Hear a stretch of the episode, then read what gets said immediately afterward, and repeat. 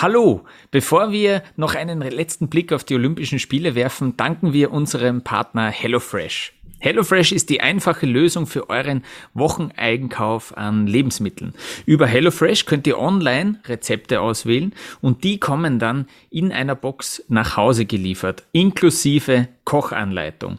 Und ich freue mich ganz äh, besonders, lieber Tobias, dass ich jetzt wieder daheim bin, weil ich habe noch äh, ein, ja, was eingefroren äh, von meiner HelloFresh-Lieferung, von meiner letzten, nämlich die Asian Tofu Bolognese mit Somennudeln. Die waren, die waren wirklich das absolut beste Rezept, das ich, äh, das ich da mir bestellt habe über HelloFresh.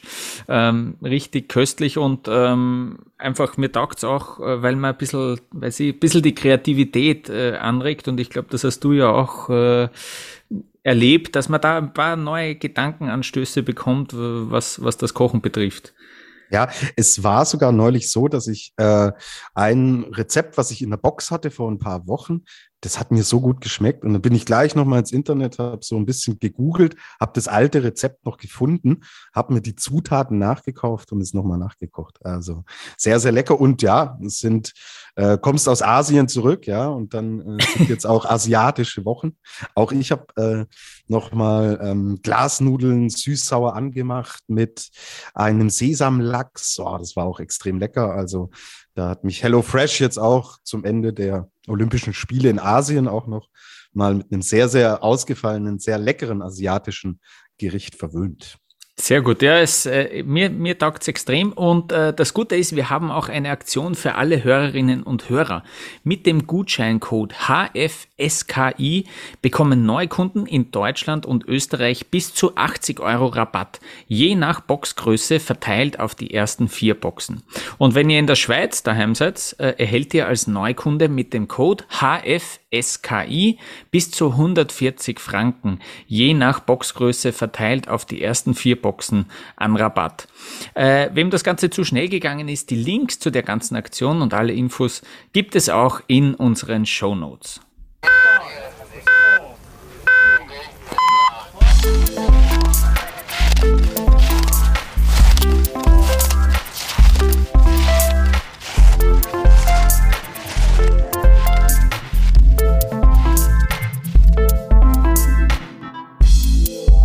Après-Ski, der Alpin-Podcast mit Lukas Zara und Tobias Ruf. Hallo zu einer neuen Folge von Après-Ski, der Alpin-Podcast. Ich bin wieder zurück in Europa, ich bin wieder zurück in Österreich und auf dem Weg dorthin bin ich durch Rosenheim durchgefahren. Leider nicht stehen geblieben, aber dort äh, sitzt jetzt äh, wieder der Tobias Ruf von Chiemgau24. Servus Tobias. Servus Lukas, ich hätte dich auch nicht empfangen, nachdem ihr uns die Goldmedaille im Team-Event weggeschnappt habt. Kannst du froh sein, dass du so unbeschadet da durchfahren durftest. ja, ja. Ein, ein, ein, ein sehr großes Highlight zum, äh, zum Ende dieser Spiele, gell? Mit, dem, mit der Silbermedaille äh, im Team, im Teamwettbewerb für Deutschland. Äh, wie, wie wichtig oder wie, wie ist das aufgenommen worden? Wie wichtig war das noch für den deutschen Skiverband, diese Medaille zum Schluss? Ich glaube, da müssen wir schon ein bisschen trennen. Äh, einmal sportlich und einmal, was die Bedeutung angeht. Über das Sportliche können wir gleich noch sprechen. War natürlich wieder mal hm, ja, kein Glanz, Glanzmoment des Parallelwettbewerbs, aber für das gesamte Gefühl, für die gesamte Mannschaft, für den äh, deutschen Skiverband im Bereich Ski Alpin extrem wichtig. Also mit diesen zwei vierten Plätzen, wo man ganz, ganz knapp die Medaille verpasst. Auch Linus Strasser äh, war im Slalom nicht weit weg. Und ja, Lena Dürr, Kira Weidle, das war schon ärgerlich. Man wollte natürlich unbedingt eine Medaille holen und verhindern, dass es 2018 gab es gar keine Medaille. Ja, wenn jetzt die zweiten Spiele in Folge ohne Medaille gekommen wären, hm, ja, dann hätte man all das, was man sich auch aufgebaut hat in den letzten Jahren, ähm, natürlich in, in einer breiten, breiteren Öffentlichkeit steht man dann entsprechend nicht gut da. Deswegen Bedeutung sehr, sehr groß für den deutschen Skiverband. Und ja, Mai, Lukas, äh, du warst so traurig nach deiner Medaillenbilanz in unserer letzten Folge. Ich glaube, das haben auch die deutschen Alpinen gehört, haben gesagt, oh Gott, der, der Zara ist überhaupt nicht zufrieden. Ja, dann äh, schenkt man dem noch eine weitere Goldmedaille, weil ja, äh, er hatte ja erst zwei und ja, so, gro so großzügig Sommer. Ja.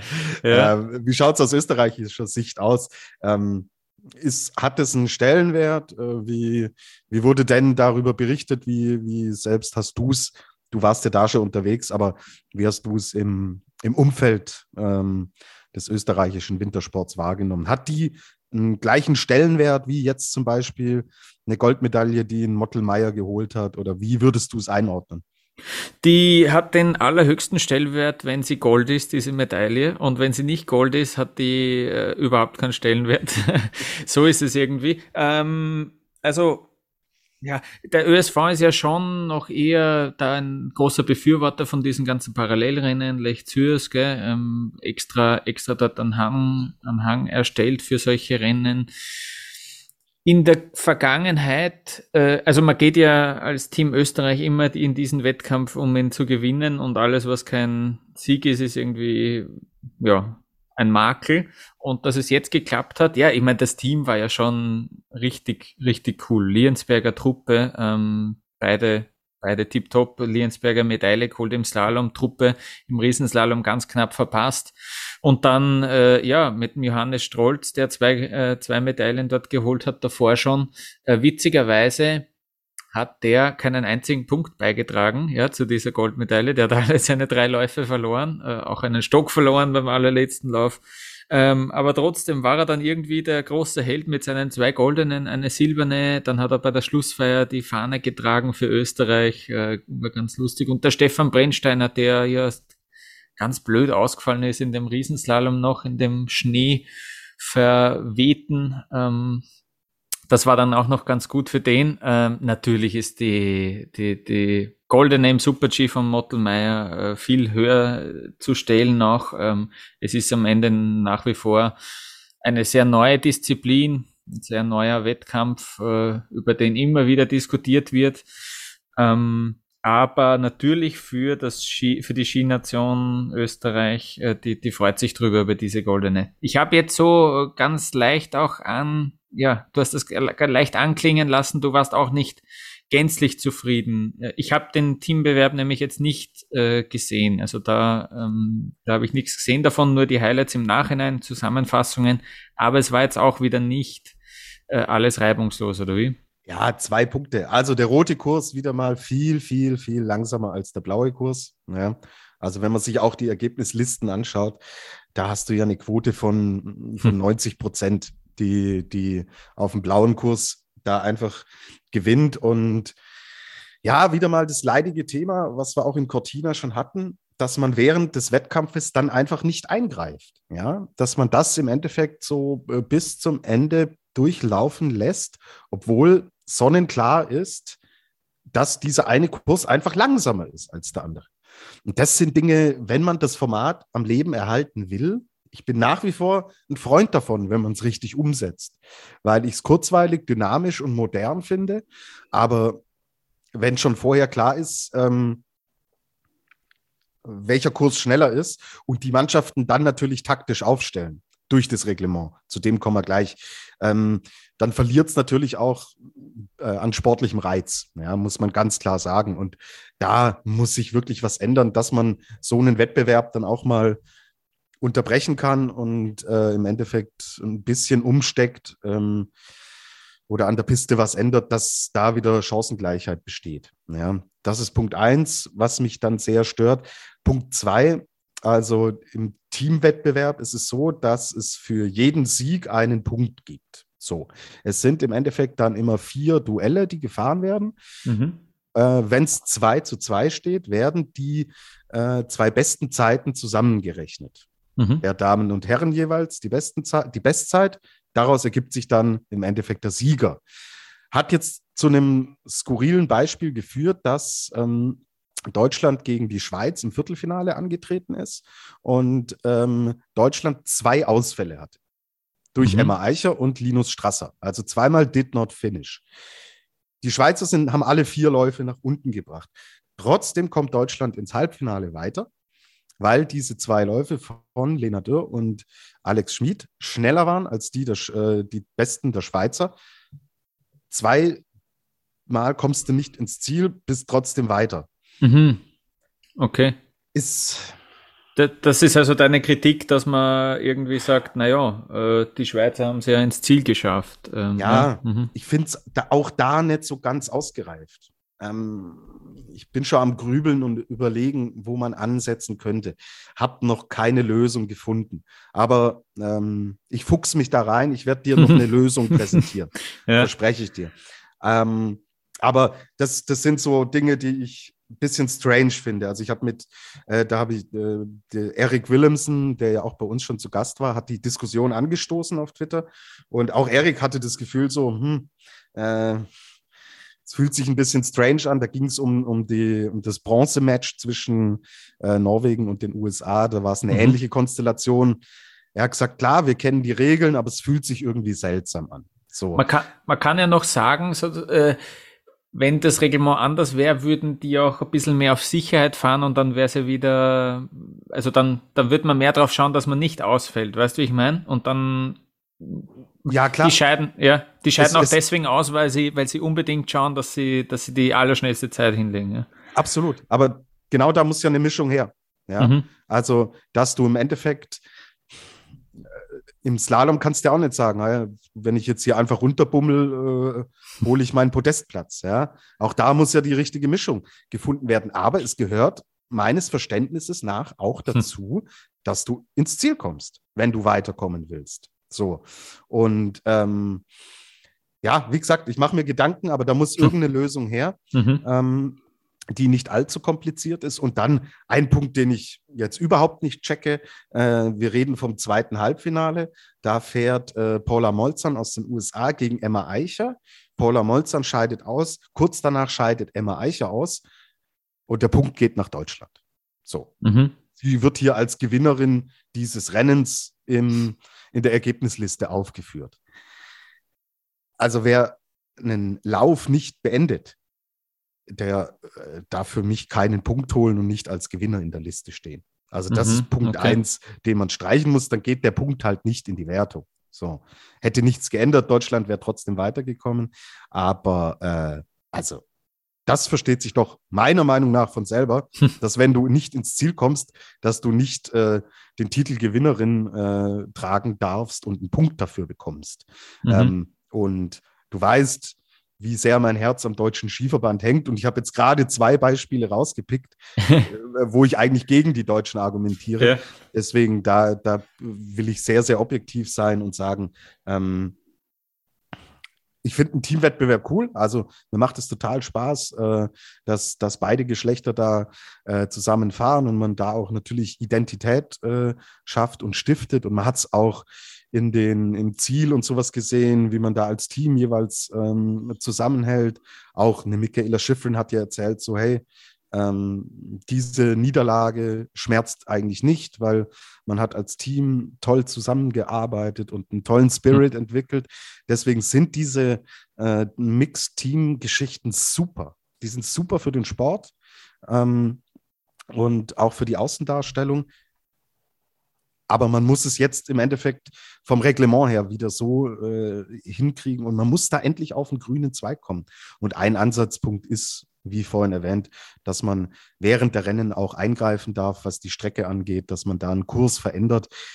Weil da geht er halt eine Viertelstunde länger. Der ist ja so kurzweilig, ja, dass das, äh, wenn du jetzt in einem Abfahrtslauf mit Startnummer 25, wenn du da äh, 15, 20 Minuten Unterbrechung drin hast, ja, dann wird es zart, okay. Aber in so einem dynamischen, kurzweiligen Format finde ich, dass man sich da die Zeit schon auch nehmen sollte. Mhm. Ähm, ich fand es ein bisschen schade, dass wir schon wieder Freilose gesehen haben, dass das nicht äh, klappt, dass das dann 16 äh, Teams dort sind, dass man dann schön einen Raster fährt. Ähm, das war in anderen Sportarten noch viel, viel ärger. Ähm, Snowboard Cross Mix Team zum Beispiel, da hast, ich glaube, da waren es ja, ich weiß es nicht, ich krieg's nicht mehr genau hin, aber es gab viele Teams, die mit zwei Mannschaften äh, angetreten sind, äh, sonst hätte es das überhaupt nicht zusammengebracht. Da waren, glaube ich, neun oder zehn Nationen dann insgesamt, unterschiedliche Nationen. Äh, und im Mixed Aerials, äh, da waren, glaube ich, überhaupt nur sechs Teams am Start und drei davon kriegen eine Medaille. Das ist halt dann ein bisschen, ach, gar, gar bitter. Das finde, das ist nur das Einzige, was, was ich ein bisschen schade finde. Auch, ja, selbst beim, beim Team Skispringen der Männer waren jetzt auch, glaube ich, elf Teams dann insgesamt. Da ist halt ein bisschen, bisschen schade, dass da nicht mehr gibt, aber ist halt so. Du hast noch, äh, du hast noch gesagt, taktisch haben dann die Teams geschickt aufgestellt. Was hast du damit gemeint? Äh, eben weil blauer Kurs schneller war oder, ähm, oder so, da hast du dann gesagt, ähm, dass dann darauf haben sich die Teams dann eingestellt, ja? Dann stellst du natürlich deine schnelleren Leute auf den blauen Kurs. Weil, wenn es 2 zu 2 steht, ja, ähm, am Ende die Zeit gemessen wird. Deswegen mhm. Lena Dürr und Alex Schmid sind immer auf Blau gefahren. Mhm. So, Johannes Strolz, du sagst, der hat da keinen Punkt beigesteuert. ja, warum wohl auch? Weil er natürlich immer auf den roten Kurs ge mhm. gesetzt mhm. wurde, weil der Stefan Brennsteiner einfach der bessere Parallelfahrer ist. So. Und die Kathi Linsberger einfach auch äh, die ist, die bei den Damen die Punkte rausholt. Und ähm, deswegen, also die zwei Komponenten, du weißt, der blaue Kurs ist schneller. Mhm. Und du weißt, jedes Team setzt den besseren Fahrer, die bessere Fahrerin automatisch auf den blauen Kurs und die schwächere, den schwächeren auf den roten Kurs. So heißt, schneller, schnellere Fahrerin, schnellerer Fahrer fährt auf dem schnelleren Kurs gegen den langsameren, die langsamere auf dem langsameren Kurs. Äh, da muss man kein Experte sein, um, wenn alles normal läuft, zu mhm. wissen, wie dann so ein Rennen ausgeht. Und das mhm. macht dann im Endeffekt, macht dann sportlich äh, natürlich auch nicht mehr den großen Reiz aus, wenn du weißt, naja, gut, okay, ich weiß schon, wer durchkommt. Ich muss jetzt nur noch auf die Zeit schauen. Da kann man ja auch, muss man es ja auch nicht mehr gegeneinander fahren lassen. Mhm. Dann mhm. können sie nach der Uhr fahren. Also äh, ist halt ein Folgeeffekt dieser, äh, dieser dieser Pisten, die einfach nicht ausgeglichen sind. Mhm. Also es gibt nach wie vor äh, Verbesserungspotenzial, aber ähm, es tut dem Sport wahrscheinlich trotzdem ganz gut und ich finde es cool, äh, eben so die, wirklich die Teams dann zu sehen, wie sie gemeinsam sich freuen und jubeln. Das ist auf jeden Fall ähm, sehr cool. Tobias, ich habe eine riesige Frage jetzt als nächstes für dich. Was ist denn äh, so deine größte Überraschung, was Ski Alpin betrifft, bei diesen Olympischen Spielen gewesen? Ja, wir haben schon Johannes Strolz natürlich jetzt viel drüber gesprochen, äh, dass er das so rüber transportiert. Und da rede ich vor allen Dingen über den Slalom. Mhm. Das war sein Meisterstück, mhm. dass er als letzter da runterfahren muss mhm. und dieses Ding als zweiter über die Linie bringt. Ah, das hätte ich ihm nicht zugetraut. Mit mhm. all der Vorgeschichte und diese ganze Karriere im Hintergrund. Äh, ja, das war absolut eine, eine, positive Überraschung, die ich im Endeffekt ziehen, ziehen will. Ähm, bleibt man erstmal im positiven Segment oder? Ähm, ja, ja, ja, ja, oh ja. Ähm, weil ich hätte, also äh, es waren jetzt gar nicht so, also so Sensationssieger, ja, ja, der Johannes Strolz ist es vielleicht noch am ehesten, aber in der Kombi, puh, ja, da kann, kann viel passieren. James Crawford holt dort Bronze in dieser Kombi. Äh, Wahnsinn. Der wird sich, der wird sich auch irrsinnig freuen. Der ist jetzt Olympiamedaillengewinner, äh, sensationell. Und ich habe dann noch ein bisschen genauer geschaut. Die Nadia Delago natürlich in der Abfahrt Bronze geholt, äh, davor noch nie im Weltcup auf dem Podest. Ähm, das ist auch sicher eine Sensation gewesen da reden wir halt jetzt über den dritten Platz, der die große Sensation ist. Sonst ist irgendwie immer Olympia auch äh, in einem Rennen gibt es dann so einen kompletten Überraschungssieger, Siegerin. Das haben wir jetzt eigentlich, ja, mit, mit Ausnahme vielleicht vom Johannes Stolz gar nicht so gesehen. Ähm, da würde ich vielleicht jetzt noch sagen, Nadja Delago irgendwie die größte, ja. Genau. Und ich habe noch eine. Ja? Ähm, Ryan Cochran Siegel. Mhm, okay, der ja. vor einem Jahr, äh, mhm. da war die Karriere, mhm. puh, da hätte es ganz anders ausgehen können ja, mhm. mit diesem schweren Sturz in Kitzbühel und erinnere dich an Kitzbühel zurück, wo man ganz genau gemerkt hat, boah, das arbeitet in ihm, dieses mhm. Rennen macht was mit ihm, wo er, wo er abschwingt und auch sagt so, nee, die Geschichte ist mir zu heiß. Und jetzt kommt der zu diesen Olympischen Spielen und holt die Silbermedaille im Super-G. Hm. Und es ist, glaube ich, die einzige Medaille für die USA. Bei diesen Olympischen Spielen im Skialpin. Mhm. Korrigier mich, Lukas, aber. Ja, ich überlege ähm, auch gerade. Ich wüsste ähm. jetzt nicht wer. Und ja. äh, im Team gab es nichts. Michaela Schifrin. Ähm, da wird man gleich noch sprechen, wenn es um Thema Enttäuschungen geht. Mhm. Äh, ja. Hm. Und dann ist es gerade jener Ryan Cochran Siegel, an denen man wahrscheinlich die wenigsten Erwartungen hatte, weil ähm, man einfach auch gemerkt hat, äh, dass das sehr, sehr in ihm arbeitet noch, was da passiert ist. Und ähm, ja, hm. steht er da oben und gewinnt eine Medaille und äh, ja, die ganze Geschichte auch. Seine Mutter, die schon olympische Medaille geholt hat mhm. und er kommt daher und ähm, bringt es runter. Das ist hm. für mich schon auch echt eine, eine, große Überraschung, weil er sich natürlich merklich schwer getan hat im, im Weltcup jetzt mit der Vorgeschichte und das zum Saisonhöhepunkt dann so runterzubringen. Cool. Freut mich total. Ja. Ja, sehr gut. Ja, es war die einzige Medaille für die USA im Ski Alpin auf jeden Fall.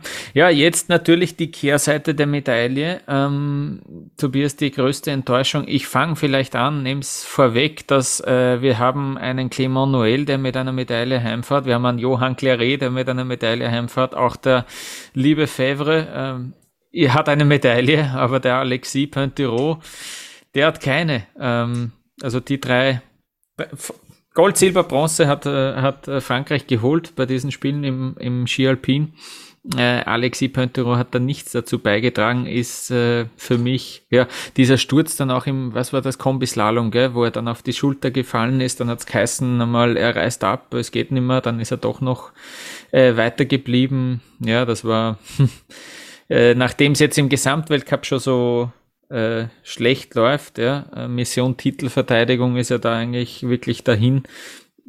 Ja, hat er sich sicher mehr darauf konzentriert, ist nicht aufgegangen. Ja. Das war, er hat ja recht früh dann auch gesagt, okay, leg mal den Fokus auf Olympia.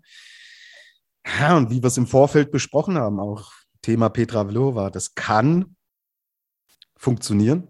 Bei Petra Vlhova hat es funktioniert. Das kann aber auch komplett durchgehen. Mhm. Und beim Panther hat es halt gar nicht geklappt. Und boah, die Saison, die muss er, muss er richtig abhaken. Ja, weil das mit Gesamtweltcup, das hat sich schon lange erledigt. Also jetzt zum Beispiel eine Michaela Schifrin, die hat jetzt noch die Option, den Gesamtweltcup zu holen. So. Also mhm. die kann jetzt mit einer neuen Motivation da rausgehen, sagen, okay, gehört leider im Sportlerleben auch dazu, dass es mal so enttäuschende Phasen gibt. Aber für den Panther gibt es jetzt da nicht mehr viel zu jagen. Ja, mm. um mal in der, in der Sprache mm. zu bleiben. Also das ist schon echt zusammen mit Schifrin hm, wirklich die, die ganz, ganz große Enttäuschung. Henry Christoffersen auch sehr ja. bitter, ja, der auch wieder in Peking gezeigt hat, dass er eigentlich gut in Form ist. Und dass er jetzt wieder in der Form war, auch um Medaillen, auch um Olympiasiege mitzufahren, der halt auch ohne abreißt. So, ähm, deswegen, ich bin froh, dass ich jetzt nicht den deutschen Skiverband nennen muss. Da hat man es auch durch diese Medaille jetzt noch rausgeholt, auch was natürlich gerade für eine Lena Dürr zum Beispiel extrem wichtig war, ähm, die ja nach dieser riesen Enttäuschung dann noch ja ewig lange in, bei diesen Olympischen Spielen geblieben ist. Ja, darf man auch nicht vergessen. Der Damenslalom mhm. war, war ganz am Anfang, der äh, Teamwettbewerb ganz am Ende und man bleibt da noch. Äh, das stimmt, die fahrt ja nur, stimmt, die fahrt ja nur Slalom, ja, weil ja. ich wollte gerade sagen, äh, Truppe Liensberg haben das ja auch gemacht, aber die sind ja ähm, Riesenslalom und Slalom gefahren, aber dann genau. noch, ja, ewig geblieben. Ja. Mhm. Genau, richtig. Deswegen bin ich froh, dass ich da Deutschland nicht nennen muss. Und das sind für mich so die drei drei großen Namen, die man schon im Bereich Enttäuschung ähm, da, glaube ich, notieren muss. Mit ja. Schifrin, dem Panther und, und Christophersen.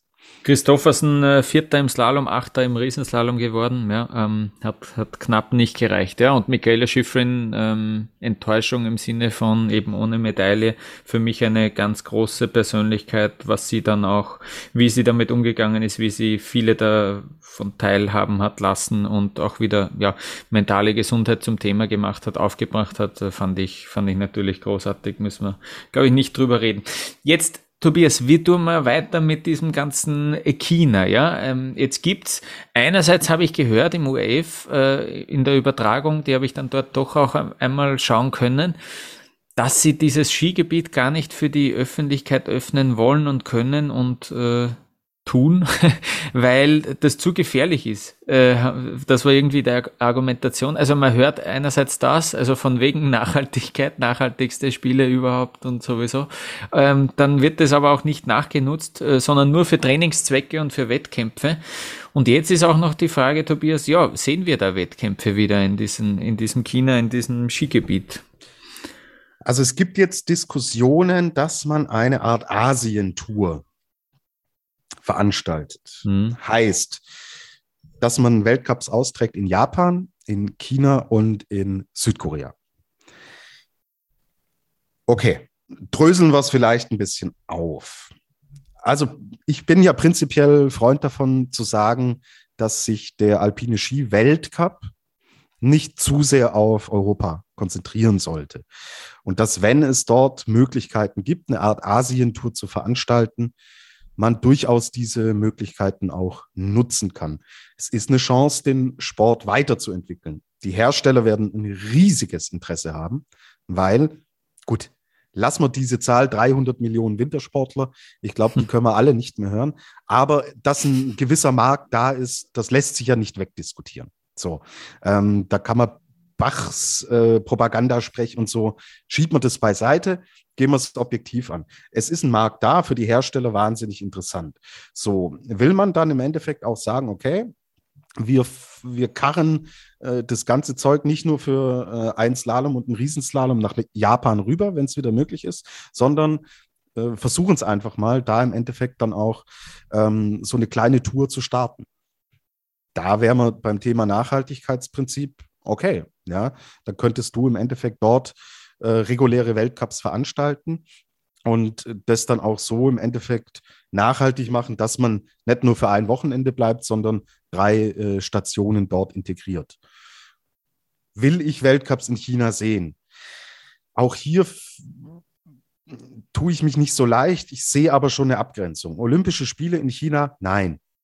Das ist mein äh, Punkt zum Thema Olympia. Aber Olympische Spiele haben einen ganz anderen Stellenwert. Die haben eine ganz andere Strahlkraft nach außen und eine ganz andere Bedeutung, auch was Sportpolitik, was Politik und so weiter angeht. Ich glaube, wir alle haben ähm, diese, diese Propagandashow auch in den letzten, letzten Wochen verfolgt. Dadurch aber kategorisch Weltcups in China auszuschließen, finde ich den falschen Ansatz auch. Ja, es finden mhm. auch Tennisturniere statt in China. Es finden ähm, andere Sportveranstaltungen in China statt die Wirtschaft betreibt regen Handel mit diesem Land. Da funktioniert es. Und dort dann einen normalen Weltcup zu veranstalten, finde ich prinzipiell nicht verwerflich. Weil, was hat denn ein normaler Weltcup? Hat ja überhaupt keine Strahlkraft und keine äh, Wirkung nach außen, indem sich China als das große, fortschrittliche Land ähm, präsentieren kann. Ja, das irgendwie systematisch überlegen sei das ist ein stinknormaler Weltcup. So, ja, es stellt sich ja äh, in, keine Ahnung, in, in Garmisch auch keiner hin und sagt, schaut's an, wir Oberbayern, wir sind äh, den Südtirolern überlegen, was Organisation und so angeht. Nein, da wird ein normaler Weltcup organisiert und gut ist. Deswegen, da würde ich mich im Endeffekt auch nicht komplett von abwenden und sagen, wenn diese äh, Pisten weiterhin genutzt werden sollen, um auch den Sport dort irgendwann weiterzuentwickeln, spricht meiner Meinung nach erstmal prinzipiell nichts dagegen zu sagen, dass man dort Weltcups veranstaltet.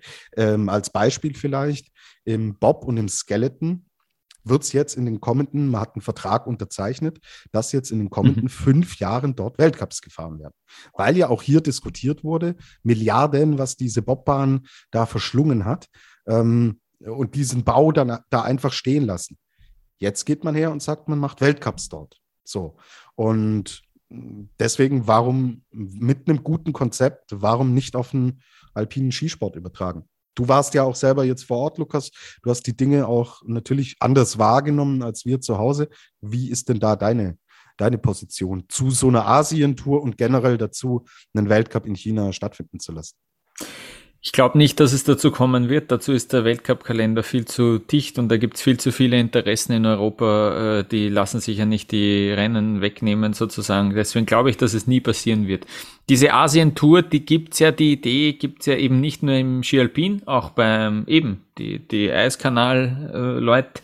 Ich finde super, dass sie sagen, ja, schau, da ist jetzt doch ein bisschen Nachhaltigkeit da, weil wir fliegen ja die nächsten fünf Jahre nach China und fahren dort Rennen und verfrachten da tonnenweise Material hin äh, und zurück. Das finde ich auch super irgendwie. Ähm, aber gut, das ist beim Skialpin genauso. Jetzt habe ich auch einmal gesehen, wie viel da wirklich dranhängt, wie viel die mitnehmen. Unglaublich viele Paar Skier, ja. Äh, ganz nett war, äh, beim Rückflug äh, wollte da eben einchecken beim Schalter steht ein Kerl vor mir und ich denke mir, super, den Schalter nehme ich mir.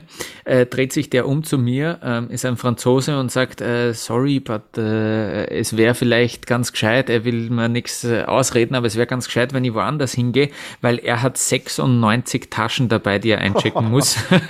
und äh, es wird sicher eine Zeit dauern. Äh, er, will, er will mir nichts äh, vorschreiben, aber es wäre ein gut gemeinter Tipp. Und dann zeigt er so nach hinten und da liegen am, am, am Boden wirklich unglaublich viele Taschen um und um und viele Skitaschen und so weiter. Also das war, das war lustig. Ähm, ja. Wäre schon, ja, wäre schon natürlich cool, dass man diese Sportstätten ja nicht verkommen lässt. Ähm, ähm, ich, ich, ja, ich glaube, ich glaube nicht so recht dran. Ja, was, ähm, wie siehst du ja. das aus moralischer Perspektive? Mm, ja. Hm. Ähm, ich fand so sympathisch die Nathalie Geisenberger, gell, die hat Gold gewonnen, glaube ich. Ähm, die hat ja gesagt, die wird nie wieder in ihrem Leben nach China reisen danach. Und ich bin, ich bin voll bei ihr. Ich bin, ich, äh, ich habe mich so wiedererkannt in dieser Aussage. Ähm, ich, ich habe für mich persönlich mit diesem Land komplett, komplett abgeschlossen. Ich äh, würde mir das äh, nicht mehr gern antun. Ähm, kann man dorthin fahren, ja. Ähm, ja, kann man schon, ja, sicher. Ähm, das ist ein bisschen ein, bisschen ein Whataboutism, dass man dann sagt, die Wirtschaft macht auch Deals und so dort äh, mit dem Land, aber ich finde schon, ja, also wenn man Weltcup, wenn man das ganze Weltcup nennt, kann man da schon durchaus anstreben, ja, dass das eben auch äh, Asien inkludiert, ja. Und wenn man dorthin fliegt schon, dann will ich auch, dass es dort eben nicht nur in China passiert, sondern dann soll man halt auch, ja, drei Wochen dort sein vielleicht, ja. Ist ja auch wieder Wahnsinnsdistanz. Das klingt ja für uns ja, ist jetzt Asien und dann sind sie dort, aber die fliegen ja von Peking dann auch wieder nach, äh, nach Korea und nach Japan fliegst ja, fliegst ja auch wieder noch ordentlich weiter. Aber ja, wenn man schon mal dort ist, ja. Und es wäre cool. Und dann hätten wir wirklich einen Weltcup. Ich, wie gesagt, äh, glaube nicht dran, dass, äh, weiß nicht, die Franzosen und die Österreicher und die Italiener ein Wochenende hergeben und die drei dann dort äh, stattfinden werden. Ne? Ja, und, und mal das Argument zu sagen, oh, dann fährt man den ganzen Tross und die Ausrüstung da alles rüber und so. Ja, dann machst den Beaver Creek und den Lake Louise auch. Mhm, ja. Also ein Argument, das, mhm. klar, man muss es nicht zweimal machen, das sehe ich schon auch ein, aber bei dem einen äh, freuen wir uns und feiern das immer ab, die tollen Bilder aus Nordamerika. Und mhm. beim anderen sagt man, ah, das geht ja nicht, dass man da ähm, so unnachhaltig ist und die Sachen darüber transportiert. Mhm. Mhm. Also auch.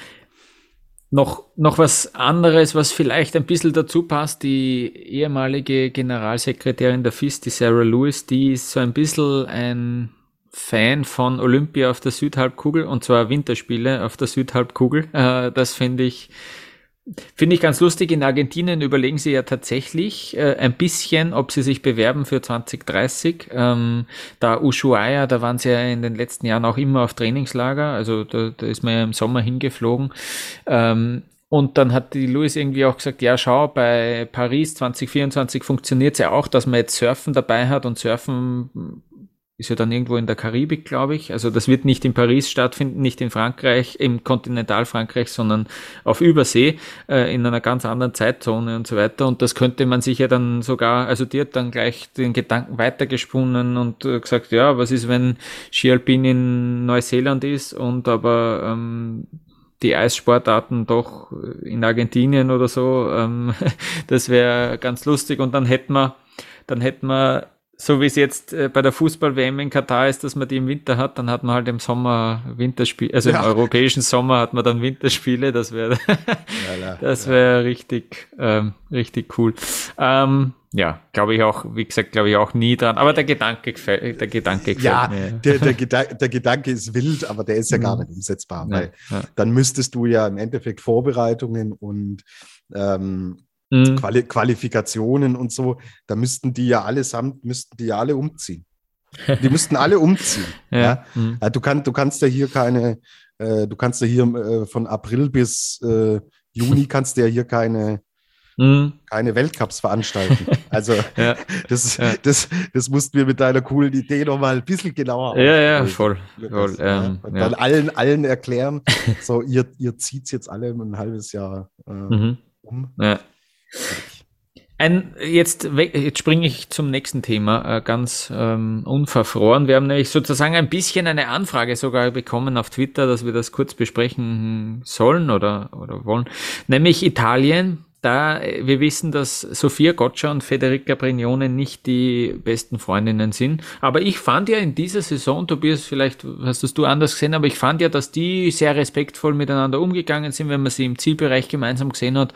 Also so arg, wie ich da teilweise Sachen gelesen habe, hat mich, hat das jetzt gar nicht ausgeschaut, ja, ähm, finde ich.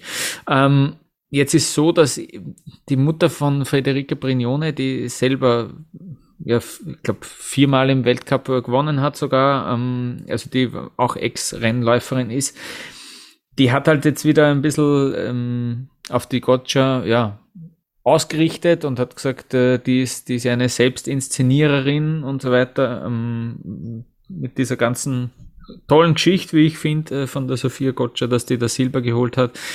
Jetzt kann ich das aber ein bisschen schwer einschätzen, ob das nicht alles ein bisschen deswegen ist, weil die Mutter von der Brignone auch Expertin ist, so ein bisschen Journalistin und, und einfach, ob das auch ein bisschen Teil ihrer Rolle ist, dass sie da, dass sie da Thesen aufstellt, sage ich jetzt einmal, ja, und ähm, und dass man da dann ein bisschen Reichweite generiert dadurch, ja. Ähm, die hat aber jedenfalls gesagt, die Verletzung von der Sophia war gar nicht so arg und äh, ist eben so egozentrisch und die Gotcha hat das dann, finde ich, also alles, was ich davon mitbekommen habe, recht zurückhaltend reagiert und gesagt, ja, ist eigentlich auch Frechheit, wenn man sagt, äh, das war gar nicht so schlimm, nicht nur Frechheit gegenüber mir, sondern gegenüber allen, die mir da jetzt geholfen haben in den letzten drei Wochen, dass ich da an den Start gehen kann, weil die haben sich, die haben sich äh, ordentlich ins Zeug gelegt, dass das klappt und ähm, ja, ähm, aber mehr hat sie dazu auch nicht gesagt, fand ich, fand ich ganz cool. Zumindest von dem, was ich jetzt äh, von der ganzen Geschichte mitbekommen habe. Hast du noch irgendwie mehr davon äh, mitbekommen oder äh, das auch nur eben aus der Ferne gesehen? Ja, sehr aus der Ferne. Also ja. diese boulevardesken Themen, ja, ja. Mhm. das packt mich ehrlich gesagt recht wenig. Ähm, ja, ja, dann. Ich, da, wir sind ja auch alle nicht dabei und man, ja. man weiß nicht, wie steht man da wirklich zueinander. Ähm, was wird aufgebauscht? Äh, ach, du kennst ja, ich muss dir den heutigen Journalismus ja nicht erklären. So, mm, ja. ähm, wer bei Twitter Guten Morgen sagt, äh, da, da, ja. da, da, bricht vielleicht schon der, der Shitstorm los. Mm, ja. okay. Also deswegen, äh, das sind dann immer Geschichten für, boah, was hat man jetzt in den letzten zwei Wochen Drama hier und, oh, und Skandal und ach, ja, mhm. man greift sich halt jedes Stöckchen. Da können wir uns auch nicht ganz von frei machen, Lukas. Ja, mhm. das ist halt leider der, der äh, moderne Journalismus in Zeiten von Clickbaiting und so weiter. Nimmt man da natürlich auch alles auf, dass irgendwas äh, da nicht in der, in der mhm. Chemie nicht stimmt, ist, glaube ich, offensichtlich aber soll es auch geben und darf es im Sport auch geben. Ich glaube jetzt nicht, dass äh, Nancy Kerrigan und Tonya Harding, dass da jetzt eine mit der Eisenstange kommt und äh, auf die andere einprügeln lässt. Ja. So, so weit ja. sind wir nicht. Und ja. ja, dann ist halt gewisse Rivalität und Spannung da. Und ja, auch sowas kann sich, kann sich auch wieder ändern und drehen. Wenn man jetzt kleiner Schwenk äh, zu den norwegischen Biathletinnen, da galt das Verhältnis von Marte Olsbübi-Reuseland mhm. zu einer Tiril Eckhoff und einer Ingrid Landmark-Tandrevold zum Beispiel auch immer als, als sehr unterkühlt und distanziert. Ah, okay. Und das hat sich jetzt geändert. So, und wenn man jetzt die Bilder auch gesehen hat, wie sie zusammen jubeln, dass sich eine, eine Marte Olsby-Reuseland sofort um Tandrevold, die zusammengeklappt ist, da mhm. kümmert und so weiter. Also da hat es auch eine andere Richtung angenommen und du, am Ende des Tages, ja, wem schadet es denn? Also wenn ich die Leistungen und die Ergebnisse in den letzten Jahren von beiden sehe, scheint es eine gesunde Rivalität zu sein, die beide auch mhm. noch weiter zu Höchstleistungen ähm, anstachelt und du, Reibung erzeugt Wärme und holt Medaillen und Weltcupsiege und dann, ähm, ja, wenn es, wenn sie sich nicht mögen, mögen sie sich nicht. So, ja. sind ja auch normale Menschen. So. Ja. Deswegen. Sehr gut. Sollen es machen, ja, und äh, die Eisenstange lassen wir weg. Und sie sollen es auf der Piste austragen. Und wenn sie es auf der Piste motiviert, dann sehen wir sensationelle Leistungen. Deswegen, du, ist, ist nicht unsere Suppe, Lukas. Ich meine, ja. wir haben uns jetzt ja mit dem Team Gold gezopft, ja, aber wir haben uns auch wieder vertragen. Ja, äh, das ist recht schnell gegangen, Gott sei Dank bei uns, genau, ja. Okay, dann ähm, lassen wir das dabei auch. Ähm, und jetzt noch, äh, ja, wir müssen natürlich auch in die Zukunft blicken, ähm, tun das jetzt gar nicht allzu weit, sondern worauf freust du dich denn noch im Rest der Saison jetzt? Das, äh, wir haben jetzt noch ein paar Rennen, wir haben noch gut einen Monat, ähm, glaube noch eben, ja, glaube es sollten sogar vier Rennwochenenden sein noch. Ähm, worauf freust du dich am meisten? Auf den 20. März, wenn es vorbei ist. ja, super. Ich, ich habe gerade noch Olympia Blues nach 18 ja. Nachtschichten in Folge und äh, will gerade erstmal nichts mehr sehen. Äh, ich freue mich auf Quidfiel. Also ich mag diese Speedrennen der Herren in Norwegen, mag ich extrem gerne. Coole Strecken und ähm, so ganz minimal. Es hat ja einer wieder angefangen, auch Abfahrt zu trainieren. Und der hat auch erzählt, so, ah, die beste Nachricht, die Schwünge passen und die beste Nachricht, das Knie macht überhaupt keine Probleme. Aha. Du weißt, von wem ich spreche. Ja. Ja, unser Thomas Dresen.